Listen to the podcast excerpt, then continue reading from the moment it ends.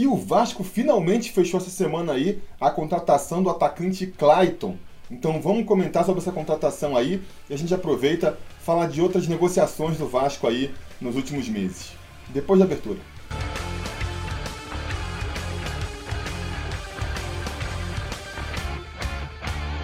Fala, torcida Vascaína, Felipe Tio de volta na área para falar sobre contratação, sobre reforço para o nosso Vascão, porque essa semana foi fechada aí depois de muito tempo de negociação, né, depois de muita novela, o Vasco conseguiu aí um atacante para o seu elenco, estava buscando um nome desde a parada da Copa América, durante a parada para a Copa aí, cada dia era um nome novo sendo cogitado, nenhum deu certo. Depois esse negócio esfriou, voltou recentemente aí com Arthur Cabral, Guilherme, e no final o nome que fechou foi o Clayton, atacante do Galo de 23 anos, que vem por empréstimo aí até o final do ano, com o Clube Mineiro pagando metade do seu salário. O Clayton, que é um atacante que tem como característica a velocidade, é um jogador que joga mais pelos lados do campo, mas faz às vezes de centroavante também, por mais que a finalização não seja o seu forte. Então não é um centroavante que vem aí para suprir essa carência do Vasco com finalizações. Ele tem características parecidas com a do Thales, do Marrone, do Rossi. Pelo perfil, se conclui que é um jogador que vem muito mais aí para compor o elenco mesmo, né? O que faz sentido também, porque o Vasco ele realmente tem uma carência nesse setor. Você tira esses três titulares do time e não tem quem colocar no lugar. A gente viu isso recentemente. O Marrone ficou suspenso, teve que escalar o Marquinho ali no lugar dele, não funcionou. O Bruno César. E mesmo depois, quando o Luxemburgo achou soluções que eu achei que até funcionaram melhor, eu acho que são soluções improvisadas, que não devem ser usadas a longo prazo. Estou falando aqui, por exemplo, adiantar o Pikachu para jogar de atacante, mas aí tem que voltar com o Cáceres na lateral. Adiantar o Raul para jogar lá de ponta, mas aí você perde aquele homem que vem de trás. O Raul eu acho que ele se destaca mais sendo um volante ali mesmo. Então acredito que o Clayton ele vem para suprir essa carência aí, né? Vai disputar a posição ali com nossos outros três atacantes.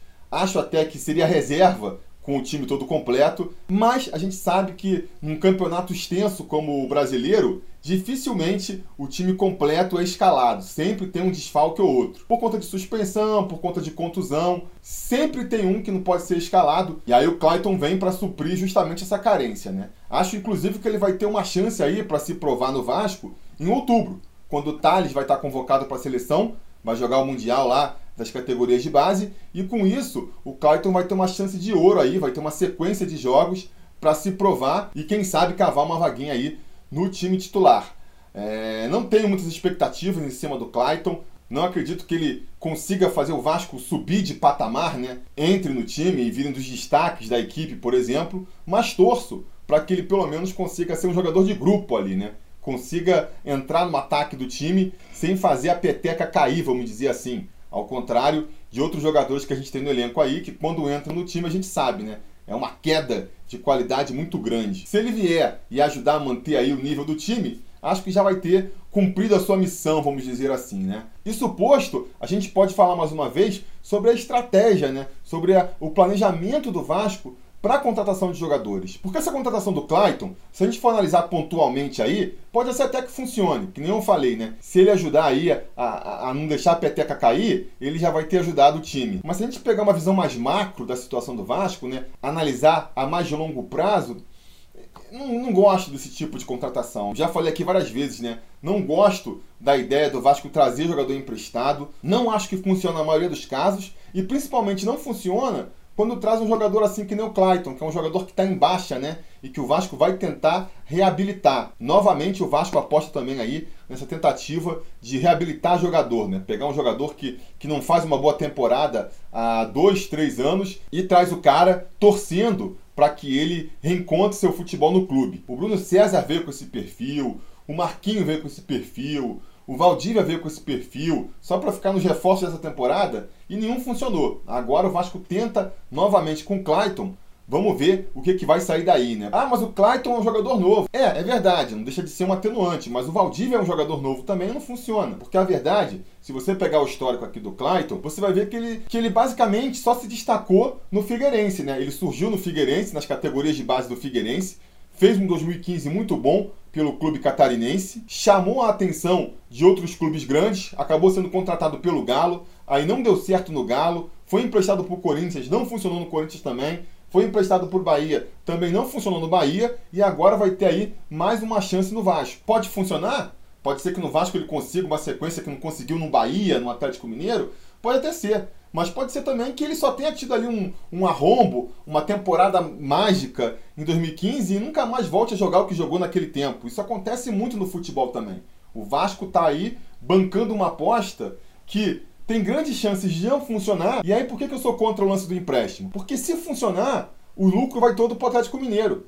Porque o empréstimo é até o final do ano, vamos supor que o Clayton aí é, destrua no Vasco. Se chegar no final do ano ele destruindo e valorizado, quem vai se aproveitar dessa valorização vai ser o Galo vai aparecer um clube chinês, um clube coreano querendo comprar o jogador, quem vai vender vai ser o Galo. O Vasco não vai ganhar nada com isso, aí vai ganhar uns trocados no máximo. Então, assim, não acho que seja um modelo interessante esse modelo de trazer aposta e por empréstimo ainda por cima. Porque eu até aceito que você traga jogador por empréstimo para poder é, melhorar o time ali pontualmente, mas aí tem que ser uma aposta mais segura, né? Tem que ser um jogador que já está rendendo e não um jogador que não vem rendendo e que você espere que passe a render no Vasco. Um exemplo perfeito disso é o Rossi.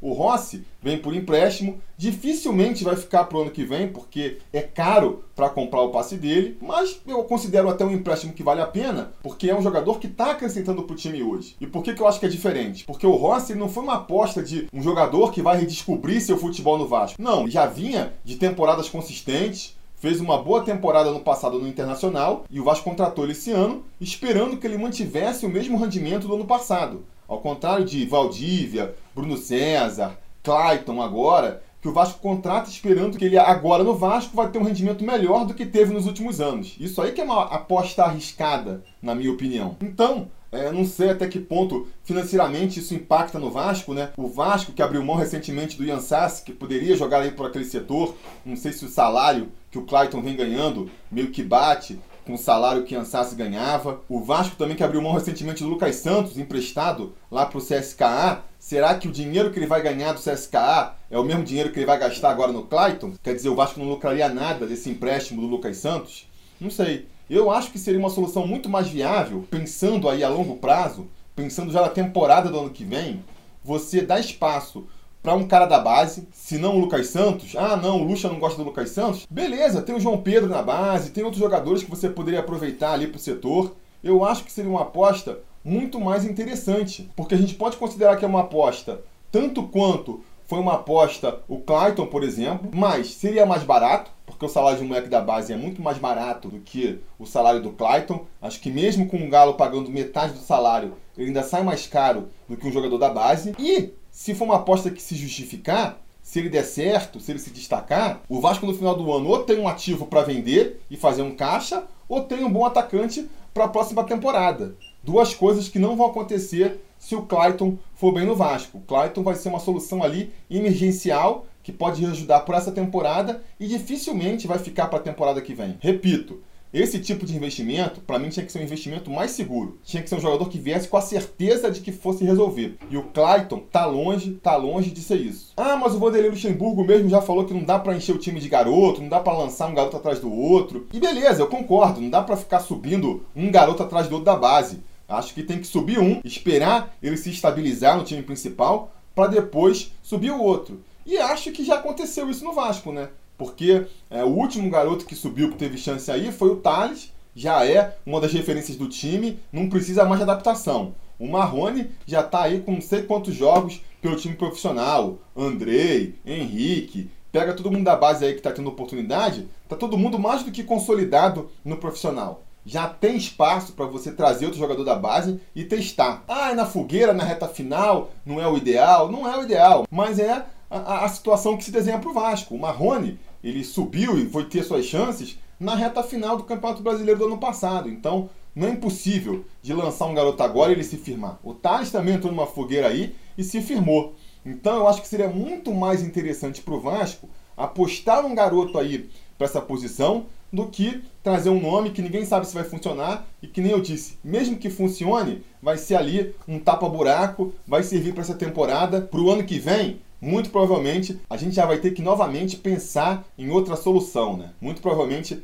no próximo ano a gente vai ter que reformular o nosso ataque inteiro, porque o Clayton vai voltar para o Atlético Mineiro, o Rossi vai voltar para a China, o Thales e o Marrone, o Vasco está torcendo para que venham propostas para eles serem negociados e a gente vai ficar sem atacante nenhum. Enfim, se a gente for analisar pontualmente aqui, que eu já comentei, né? Analisar só essa temporada, analisar só esse campeonato, pensar aqui a curto prazo, até aprovo a contratação do Clayton, acho que pode ajudar. Mas pensando a mais longo prazo, pensando no Vasco se reestruturando e sendo capaz de montar no futuro times melhores, aí eu acho que esse estilo de contratação, estilo Clayton, não funciona muito. Eu reprovo, não aprovo esse tipo de contratação, né? Mas enfim, digam aí a opinião de vocês sobre essa contratação, o que, vocês acham? Estão empolgados com o Clayton? Acha que vai funcionar? Acha que não vai? Concorda comigo que tem que dar uma chance para a base ou acha que não? tem que trazer aí um jogador de fora mesmo para tentar resolver agora. Acho que o Clayton vai resolver agora. Enfim, vocês sabem, né? A conversa continua aqui nos comentários. Não se esqueça também de curtir o vídeo, assinar o canal, ligar o sininho de notificações, porque assim o YouTube sabe que você quer ser informado sempre que tiver conteúdo novo aqui no canal. Beleza? Isso era o que eu tinha para dizer por hoje. A gente vai se falando. A realização desse vídeo só foi possível graças ao apoio inestimável dos conselheiros do Sobre Vasco. Ajude você também ao Sobre Vasco continuar no ar, se tornando um apoiador em apoia.se barra Sobre Vasco ou sendo um membro do canal aqui no YouTube.